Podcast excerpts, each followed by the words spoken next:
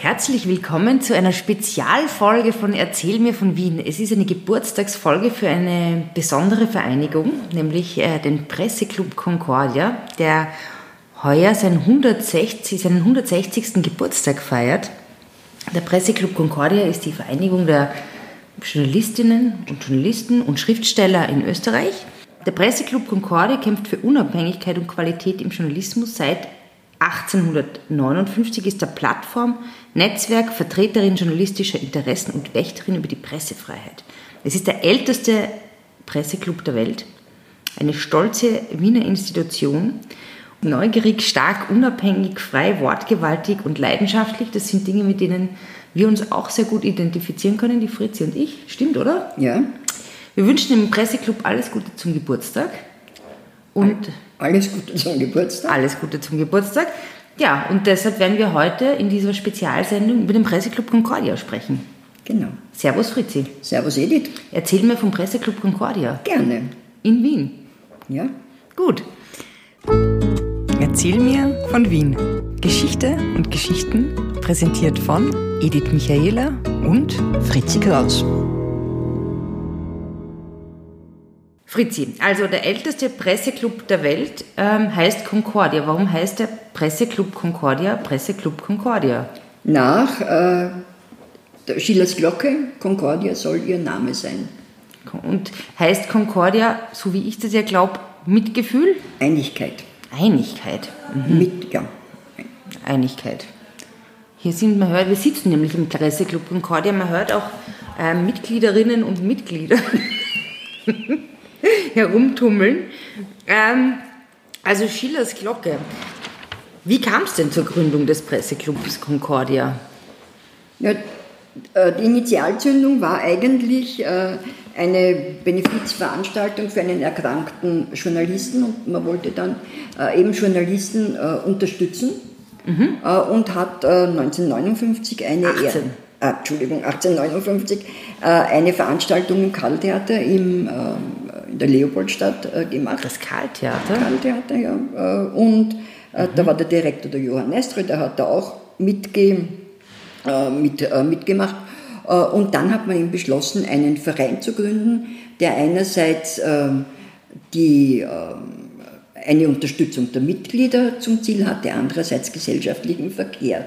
Man hat angesucht um Mitglieder, um Gewährung dieses Vereinsstatuts mhm. und hat den Bescheid bekommen, dass sehr wohl die Unterstützung ähm, möglich ist, aber nicht der gesellschaftliche Verkehr. Und das ist eine ganz interessante äh, Begründung. Ja, die werde ich jetzt, jetzt vorlesen. Ähm, und zwar das Schreiben der Wiener Polizeidirektion vom 7. Juni 1859 zum Ansuchen der Concordia um Vereinsgründung. Ich lese vor. Zu einer Journalistenversammlung ist die Diskussion politischer Fragen der unvermeidliche Gesprächsstoff. Die aus Besprechungen einer berechtigten und anerkannten Koterie hervorgehenden Beschlüsse und Kundgebungen von Ansichten haben dann einen ganz anderen Charakter und eine bei weitem größere Tragweite als allenfalls die gegenwärtig zeitweilig stattfindenden Vereinbarungen einzelner Redaktionen und können sich ganz dazu eignen, der Regierung, zumal in politisch bewegten Zeiten, mancherlei Verlegenheiten zu bereiten. Wenn schon gegenwärtig die einzelnen Einzelstimmen der Journalisten einen leider schon zu viel dominierenden Einfluss auf die Menge ausüben und sich unberufen die Vertreterschaft der öffentlichen Meinung vindizieren, zu welchen Missbräuchen und Ausschreitungen dürfte sich in nicht allzu langer Zeit das Tagesschriftstellertum verleiten lassen, wenn es als berechtigtes, geschlossenes Ganzes sich fühlt und gleichsam als politischer Areopag sich zu gerieren glaubt. Also so, da sind jetzt einige Worte drinnen, die ein bisschen schwierig sind. Ja, aber. Ja. Die würde ich gerne erklären. Koterie ist eine Clique, aber was heißt eigentlich vindizieren? Einen Anspruch erheben, glaube ja. ich. Ja? Und ein Areopag ist so ein Gesellschaft, also ein Versammlungsort eigentlich, eine politische Versammlung. Hm? Also was haben wir da jetzt gelesen? Es geht darum, dass die Polizeidirektion dieses Ansuchen abgelehnt hat, dass der gesellige Verkehr der Journalisten stattfindet. Gut, und besonders in bewegten politischen Zeiten. In bewegten politischen Zeiten. Das kann man wohl sagen, 1859. Genau, das wollte ich dich nämlich fragen. Ich meine, warum 1859? 59. Was war, zu welcher Zeit befinden wir uns da? Was ist, war da los? Wir befinden uns am, am Ausgang des Neosozial Neosozialismus, Neo Neoabsolutismus. Also äh, ja, der äh, Solferino ist verloren, Schlacht bei Solferino. Das Rote Kreuz wurde gegründet? Rote Kreuz wurde hat, ja. Hat aber damit nichts zu tun? Nein. Äh, der Innenminister Bach, der mächtige Innenminister Bach wird entlassen, der reaktionäre Polizeiminister Kempten wird entlassen. Äh, und es ist eben, wie gesagt, diese langsame Abkehr vom Neoabsolutismus. Also Kaiser Franz Josef ähm, sieht, dass er das ganz einfach nicht halten kann. Genau, also es ist zehn Jahre ungefähr nach der Revolution 1848. Ähm, ein bisschen haben sie sich noch halten können, die Konservativen, aber jetzt merken sie es. Ja, jetzt kommen die Liberalen. Jetzt kommen die Liberalen. Und das ist ja eigentlich auch, waren ja auch die Leute, die da mitgemacht haben, oder? Ja, und bei, unter den Gründungsmitgliedern haben sich ja sehr viele 48er, also 1848er mhm. Revolutionäre. Also nicht von der MA 48? Ein, na, einige. Äh, und der erste Präsident war der Franz Schuselka, der mhm. also ein bekannter 48er war. Und der hat einen enormen Bekanntheitsgrad erreicht. Das war ein Journalist, oder? Journalist. Ja? Äh, und der hat es eine richtige Manie gegeben. Äh, der hat da hat's Schuselker Krawatten gegeben, Schuselker Busennadeln, Busennadeln. ja, Schuselker Hüte, Schuselker Bärte. Das ist ähnlich wie bei den Giraffen, oder? Ja, die Giraffenmanie immer so Manien, ja. Mhm. Äh, und dieser Schuselker war ursprünglich ein Alldeutscher, also hat damals noch nicht Großdeutscher, sondern Alldeutscher geheißen. Mhm. Der hat sich aber im Alter vom Liberalismus abgewendet und hat dann selbst von der Unterstützung der, des äh, Schriftstellervereins Concordia gelebt. Also okay, aber das Ziel von dem Ganzen war, prinzipiell die Mitglieder zu unterstützen, wie das dann im, am Schluss schon bei diesem Schuselker war und ähm, einfach diese liberale Idee der Pressefreiheit. Ja, die liberale Idee der Pressefreiheit und vor allem die liberale Idee, nicht vom Staat abhängig zu sein, mhm. den Staat nicht eingreifen zu lassen äh, und ähm, äh, neugierig, stark, unabhängig, frei, wortgewaltig und leidenschaftlich zu sein. Ja, genau das. Mhm. Und sie haben sie aber auch als Standesvertretung für Journalisten mhm. und für Schriftsteller gesehen. Mhm. Das ist auch in die Statuten dann später eingeflossen. Mhm. Man, hat, man hat auch äh, für die Pressefreiheit gekämpft, hat immer wieder an, die, an, an den Reichsrat appelliert. Äh, man hat inhaftierte Journalisten, eigentlich alles total zeitgemäß, also ja, total, total auch auf unsere Zeit Natürlich. anwendbar. Hat für, ja, für inhaftierte Journalisten petitioniert und so weiter. Mhm, mh. Und ähm, wer war da so dabei? Liberale Journalisten. Also ja, hast du, hast du Namen? Hab, also ja, nicht, nicht ganz am Anfang, aber wer waren dann so ja, Prominente? Ja, Schriftsteller, Prominente, alles Mögliche. Äh, vielleicht Namen, die schon jetzt auch noch geläufig sind. Mhm. Äh, der Arthur Schnitzler, später natürlich. Mhm. Äh, der Felix Salten, der Hermann Bahr, der Moritz Benedikt, mhm. Äh, der Moritz Seps, der ja guter Freund vom äh, Kronprinz Rudolf war, seine Tochter Bertha Zuckerkandel, also die Tochter vom mhm. Selbst, nicht vom äh, Kronprinzen. Ja. Der Theodor Herzl, dann später der Friedrich Heer, der Franz Theodor Jokor, der Karl Schönherr, der Ludwig, Ludwig Anzengruber. Gab es auch Frauen? Frauen gab es dann ab 1918 mhm. und eine der bekanntesten war 1921 die Alice Schalek, das war eine sehr bekannte Kriegsreporterin. Mhm. Und die Alex, äh, Alice Schalek, Entschuldigung, Alice, hatte ja einen Feind, oder? Der auch ein Feind der Concordia war, oder? Karl Kraus, ja, das war aber das war aber dann doch etliche Jahre später. Aber warum war der Karl Kraus, ähm, warum hat er die Concordia nicht mögen? Keine, er hat es als korrupt, als äh, Boulevardpressemäßig bezeichnet. Äh, also das war ganz einfach, äh, mhm, er hat gegen sie gewettert. Und was hat die Concordia dann, dann so gemacht? Also wo, wo hat die, wie waren denn die Einnahmen oder wie hat die die Journalistinnen unterstützt? Jetzt mal nicht ideell, sondern Finanziell, ja, finanziell das war handfest. Mhm. Äh, da, hat, äh, ist eben verschiedene Fonds sind da eingerichtet worden. Mhm. Äh, 1862 zum Beispiel ein Pensionsfonds, mhm. war also total modern. 1875 hat man einen Club äh, ge, äh, gegründet, der auch für Mitglieder und deren Familien offen war. 1917 äh, aufgrund der Kriegsereignisse wahrscheinlich war ist eine Witwenkasse mhm. eingerichtet worden und das Ganze ist finanziert worden durch Veranstaltungen, man hat Kalender hergestellt und verkauft, man hat Akademien äh, veranstaltet, man hat Festbankette äh, veranstaltet mhm. und man hat den Concordia-Ball veranstaltet. Und so Stiftungshäuser hat es ja auch gegeben. Und das ist ein, da möchte ich jetzt noch mal ganz kurz ähm, fragen, ähm, weil hier in der Bankgasse im ersten Bezirk steht ja drauf ein Concordia-Haus. Das ist aber. Das ist aber erst äh, seit 1958. Mhm. Mhm. Ähm, aber Stiftungshäuser Kannst du ganz kurz erklären, was das ist? Weil das hat es ja auch gegeben. Durch das hat es auch gegeben. Man hat 1867 äh, um, die, um die Zuteilung eines äh, günstigen, billigen äh, Baugrunds aus den Stadt, auf den Stadterweiterungsgründen. Wir erinnern uns, rund um den Ring. Ja, suchen, ja. Ähm, man hat in der Werdertorgasse einen äh, Grund bekommen. Äh, ich habe irgendwo gelesen, 50 Gulden pro Quadratklafter. Hat gewisse Auflagen erfüllen müssen. Mhm. Äh, und später ist noch ein Haus am Rudolfplatz dazugekommen. Und diese Stiftungshäuser sind gebaut worden aus dem Vermögen mhm. Concordia. Und die Erträge sind eben in diese Fonds eingeflossen. Mhm.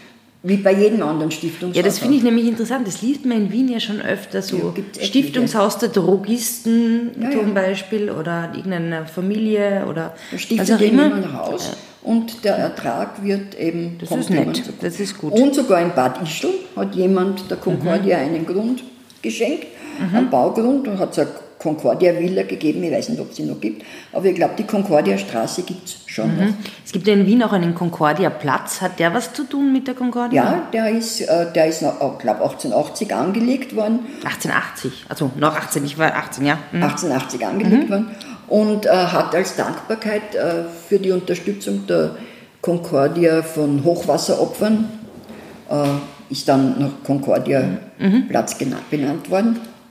Ähm, okay. Na, ähm, und was hat es dann noch so gegeben? Und dann hat es noch gegeben, lustig, also interessanterweise, äh, ein Concordia-Bad, so in den 1870ern am Donaukanal, mhm. am Franz Josefskühl. Und du hast es zuerst schon gesagt, ähm, die Concordia war gesellschaftlich auch sehr relevant. Es gab einerseits auf den, den Concordia-Ball, auf den ich ein bisschen später zurückkommen mhm. möchte, ähm, aber es gab auch, ähm, die waren auch bei der Weltausstellung 1873 total das, aktiv. Was war da los? Waren Was ist da Sie passiert? Mitglied der Weltausstellungskommission mhm. haben da sehr viel mitzureden gehabt, mhm. haben sich sehr stark eingebracht. Äh, von der Presse aus gesehen hat es dort äh, zum Beispiel einen Pavillon der neuen Wiener Presse gegeben. Mhm. Äh, da haben wir zuschauen können, wie eine Zeitung hergestellt mhm. wird. Apropos, die Presse macht auch einen Podcast. 1848 heißt ja nur als kleiner Nebenverweis. Aha, mhm. gut. Äh, und dies, in diesem Pavillon war der äh, Kaiser zweimal. Einmal war er allein, hat sich das erklären lassen, das zweite Mal ist er mit der Kaiserin Elisabeth hingekommen. Und hat ihr das wahrscheinlich und hat erklärt? ihr das erklärt, so wie wenn er, es auf Das wird er ihre taugt haben, wahrscheinlich. Ja, ganz lustig ist als, als, als nebenbei, als neben... Schatz, äh, schau dir mal an, wie dieses moderne ja, Medium ja. funktioniert. So, äh, wobei er vielleicht wahrscheinlich wirklich interessiert war daran. Ja. Ich glaube sogar, er hat Buchdruck. Er hat sie im Buchdruck, äh, e-, egal, weil die Ausgekannt, ja, die haben ja immer so Lehren gehabt. Aber ja. und, und der Rudolf war ja ein Liberaler, also insofern haben die bei Vater und Sohn zumindest einmal was gemeinsam gehabt. Ja, ja. Äh, äh An diesem Tag. Naja, egal. Und Weltausstellung gibt es auch noch diesen ganz netten, diese ganz nette Geschichte, da war ja ein prominenter Gast, Gast der Shah Nasreddin von Persien. Aha. Und da hat die Presse, also nicht die neue Wiener Presse, sondern das, halt das Zeitungswesen, äh, die, das Gerücht verbreitet, dass der Schah die Kaiserin Elisabeth kaufen will. Statt eines Kamels. Äh, oder mit Aus einem Kamel. Mit einem Kamel für Schönbrunn. Und der Schah hat aber da repliziert und hat darauf hingewiesen, dass man im Iran Zeitungsleuten bei jeder falschen Nachricht ein kleines Stückchen vom Ohrläppchen abschneidet. Oha. Also, hm, das sollte man dann einmal schauen, gell? Es war also so, dass, der Concordia, dass die Concordia wirklich einen... Es ist gerade ein bisschen laut. Pause. Ja, haben wir wenigstens. Ja, es ist, wie man, wir, sind, in wir sind in einem lebenden Organismus im Presseclub genau. Concordia. Genau. Ähm, genau, also Entschuldigung, dann das Schar. Ja, und der, na, das, den Schar haben wir schon, aber es, äh, das große gesellschaftliche Ansehen, es hat zwei, man hat gesagt, dass es zwei Vereine gibt, wo irgendwer Mitglied sein muss, und zwar ist, war das auf politischer Ebene und journalistischer Ebene die Concordia Aha. und auf äh, kultureller Ebene der Männergesangsverein. Ah, jetzt habe ich das verstanden. Das ist nicht das Gleiche. und der Männergesangsverein ist das, wo der, für das der ähm, Johann Strauss den Donauwalzer komponiert hat, richtig? Ja. Und ähm, Johann Strauß ist ein total guter Übergang, nämlich gleich zum Concordia-Ball, den wir schon angesprochen haben. Da, Entschuldige, darf ich nur ganz kurz vorher noch sagen, äh, ja. dass ein äh, gesellschaftlicher Höhepunkt der Weltausstellung äh, des, des, dieser Zeit ein großes Bankett im Hotel Metropol, das ist gerade fertiggestellt worden. Aha, das ist das, wo dann später die Gestapo eingezogen war für die Auslands, mhm. für Auslandspolitiker und Journalisten. Äh, und das ist natürlich, hat natürlich äh, schon eine Relevanz, weil eben später bestimmt sehr viele, also 1938 Mitglieder der Concordia dort eingesperrt, ja, eingesperrt wurden. Als Gestapo-Hauptquartier okay. war ja das. Also aber zum Zeiten, ähm, also davor, zurückkommen, gesellschaftliches Ereignis, Bankett, Concordia-Ball. Concordia-Ball. Also 18 Der gesellschaftliche Höhepunkt schlechthin. Immer schon gewesen. Immer schon. 1863 war der erste Concordia-Ball in den Sophienseelen. Es war eindeutig der angesehenste Ball von Wien. Er, als, als Krone der Elitebälle ist er bezeichnet worden. Ja. Okay? Äh, und da hat unzählige Musiker haben äh, Stücke, welcher Art auch immer, Walzer, Polka und so weiter, äh, widmen wollen der Concordia. Einer davon war zum Beispiel der Jacques Offenbach. Und das war schon 1864, 1864 hat er den Walzer Abendblätter der Concordia gewidmet. Der Johann Strauss hat einen anderen Walzer gewidmet und die Concordia hat angeregt, den Morgenblätterwalzer zu nennen. Hm. Der Aufführung ist der. Bist du eine Eule oder bist du eine Lerche? Ja, genau. Und der, der, der äh, Abendblätterwalzer von Offenbach hat einen enormen Erfolg gehabt, während der äh, Morgenblätterwalzer von Strauß also nicht so akklamiert worden ist. Und es ja. gibt Zeit, zeitgenössische Berichte, dass der Johann Strauß angeblich die ganze Nacht nach dem Ball durchgeweint hat, weil er nicht so. Ah Gut, dann haben die sehr schöne Damenspenden gehabt, sehr originelle. Du mhm. weißt ja, man hat auf einem Ball diese Tanzbüchlein gehabt. Ja, das Tanzen. ist natürlich sehr. Darf ich mich ähm, darf ich um den Tanz bitten? Genau, darf, ja, da darf ich mich eintragen. Ja. Toll war natürlich, wenn das Büchlein immer schon ganz am Anfang voll war. Und oft sind diese Das ist so wie beliebt sein irgendwie ja, eigentlich, war, oder? Ja. Das ist so die ja, Insta-Likes Stell dir vor, das schreckliche Schicksal, wenn du äh, ein leeres Tanzbüchlein gehabt hast. Oh Gott. Äh, und, ich habe mein äh, Tanzbüchlein vergessen. Du hättest so gesagt, ganz Naja, also ich meine, ich, ich hoffe, es wäre mir nicht so passiert, dass mein Tanzbüchlein leer gewesen wäre. Aber wenn, hätte ich das wahrscheinlich so gesagt. Ja. Kleiner Tipp. Und dann hat man, die Damenspenden waren sehr bekannt und man kann die heute noch im Wien-Museum, äh, beziehungsweise, nein, Entschuldigung, im Rathaus, in, äh, mhm. in der Wien-Bibliothek im Rathaus sehen. Und die waren wirklich anerkannt. Haben hohe Besuche gehabt. Der Kronprinz Rudolf war ein Liberaler und Ballbesucher. Liber, ja, genau. Liberaler. Dann einmal sind, ist der Erzherzog Albrecht, den man also wirklich nicht nachsagen hat können, dass er ein Liberaler war. Und der Erzherzog Wilhelm, der Deutschmeister, war mhm. am Ball. Viele Künstler. Äh, und also wie gesagt, es war bis, und die Fälle haben jedes Jahr stattgefunden bis zum Ersten Weltkrieg. Äh, mhm. außer 1889, wie der Rudolf gestorben ist, und 1913 war der Balkankrieg. Okay, und dann aber bis wann hat denn der Ball stattgefunden? 1914 hat der letzte stattgefunden mhm. und dann erst wieder 1921, aber dann nur bis 1931 und äh, dann erst wieder nach dem Zweiten Weltkrieg. Mhm. Das ist jetzt nochmal ein guter Stichwort, um überhaupt auf den Presseclub zurückzukommen. Mhm. Ähm, was war denn im Presseclub mit dem Presseclub Concordia in der Zwischenkriegszeit? In der Zwischenkriegszeit hat der Presseclub Concordia äh, immer wieder Mahnungen zur Pressefreiheit eingebracht. Also er hat, eigentlich ist er seiner, seiner, Verpflicht, also seiner, seinen Bestimmungen immer wieder nachgekommen. In, dieser, äh, in, dieser, äh, in diesem Gegensatz zwischen Sozialdemokraten und Bürgerlichen ist er eindeutig auf der Seite der Bürgerlichen gestanden oder hat er sich immer mehr auf die Seite der Bürgerlichen mhm.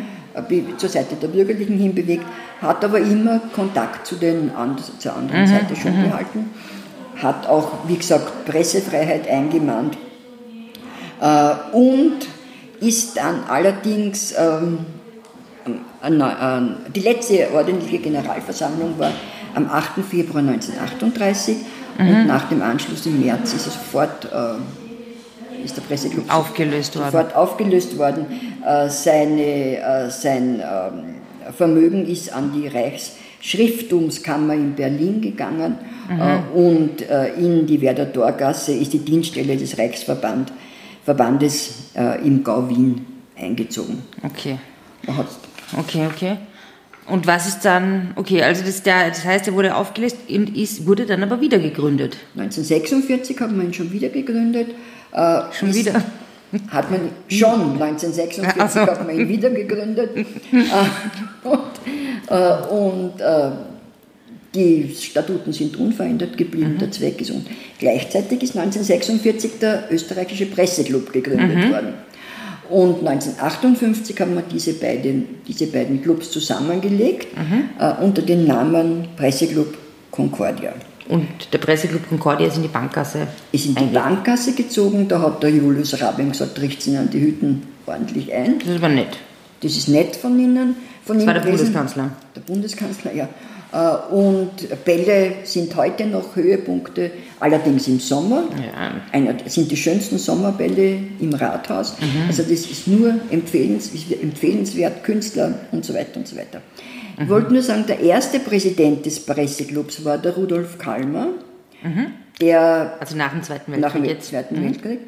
Äh, der ähm, auch diese Pressekonferenzen eigentlich sehr gefördert hat, die ja alles, was Rang und Namen hat, kommt in den Presseclub Concordia und macht Pressekonferenzen. Mhm. Als unabhängiger Ort, wo man sagen kann. Genau, wo mhm. man das sagen kann, wo man will. Und auch der Bandclub ist übrigens im Haus von, mhm. äh, von, von, der Concordia. von der Concordia. Was in der Nachkriegsgeschichte natürlich auch sehr interessant ist, ist, dass seit 1990 äh, durchgehend Frauen die Leitung des Presseclubs Concordia übernommen haben als Generalsekretärinnen. Interessant ist auch, dass der äh, die Concordia maßgeblich an der Wiedergründung des Presserats beteiligt war, 2010. Finden wir gut. Ja. Ja, und jetzt werden verliehen Concordia-Preise. Genau, Concordia. also nach wie vor ist die Concordia eine Interessenvertretung für österreichische Journalistinnen und Journalisten, die unabhängig, neugierig, stark, frei, wortgewaltig und leidenschaftlich arbeiten und sie vergeben unter anderem die Concordia-Preise für Pressefreiheit und Menschenrechte.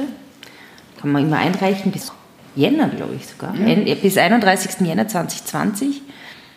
Ja. Und so ist es. Veranstaltet mit dem Concordia-Ball. Den glamourösesten Sommerball der Stadt, des Stadt. Landes, wahrscheinlich sogar der Welt. Ja, okay. Naja. Ist nach wie vor ein guter Ort für Journalistinnen und Journalisten. Wir wünschen dem Presseclub Concordia und allen Mitgliedern alles Gute zum Geburtstag. Ja. Und? Ein langes Leben. Ja. Ja. Und wir sehen uns dort wieder. Servus Presseclub Concordia. Servus Edith. Servus Fritzi. Spazieren Sie mit uns auch online auf den gängigen Social Media Plattformen und www.erzählmirvon.wien. Und abonnieren nicht vergessen.